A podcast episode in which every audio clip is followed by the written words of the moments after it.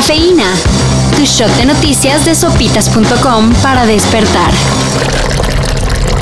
No era una suposición. Ayer se confirmó que de no haberse echado a correr a Estados Unidos, Ricardo Anaya debía presentarse el 26 de agosto en el reclusorio norte a la primera audiencia para enfrentar acusaciones en su contra por los delitos de lavado de dinero, cohecho y asociación delictuosa. Todos relacionados con las declaraciones que ha hecho el exdirector de Pemex, Emilio Lozoya. No te tengo miedo, Andrés Manuel.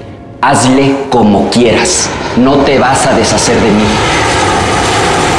Pero no se preocupen. Recuerden que Anaya sigue apuntadísimo para el 2024 y que su salida del país es solo para no enfrentar a la justicia. Perdón, Para seguir luchando. gran patriota. A casi año y medio de iniciada la pandemia, Por fin tenemos una vacuna completamente autorizada por la Administración de Medicamentos y Alimentos de Estados Unidos. la de Pfizer. Esto quiere decir que dicha vacuna deja de ser considerada como de uso de emergencia. Puede administrarse con completa confianza y muy pronto, esperemos. Podrá ser comercializada. Y hablando de la Pfizer,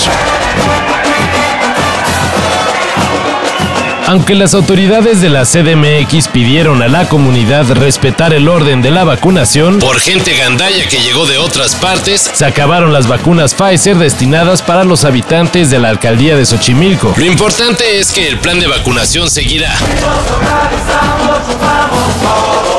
Pero ahora ya no con el biológico de Pfizer, sino con la vacuna Sinovac. la cual es igual de efectiva. En serio, no caigan en ridiculeces y vacúnense con las que les toque.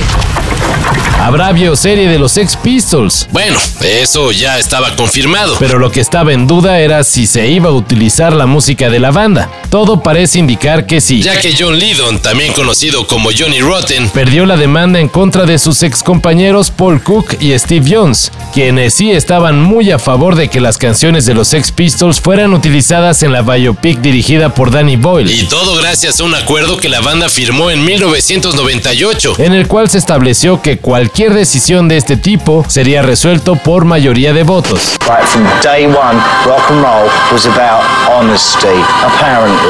Rotten, pues no se acordaba y perdió.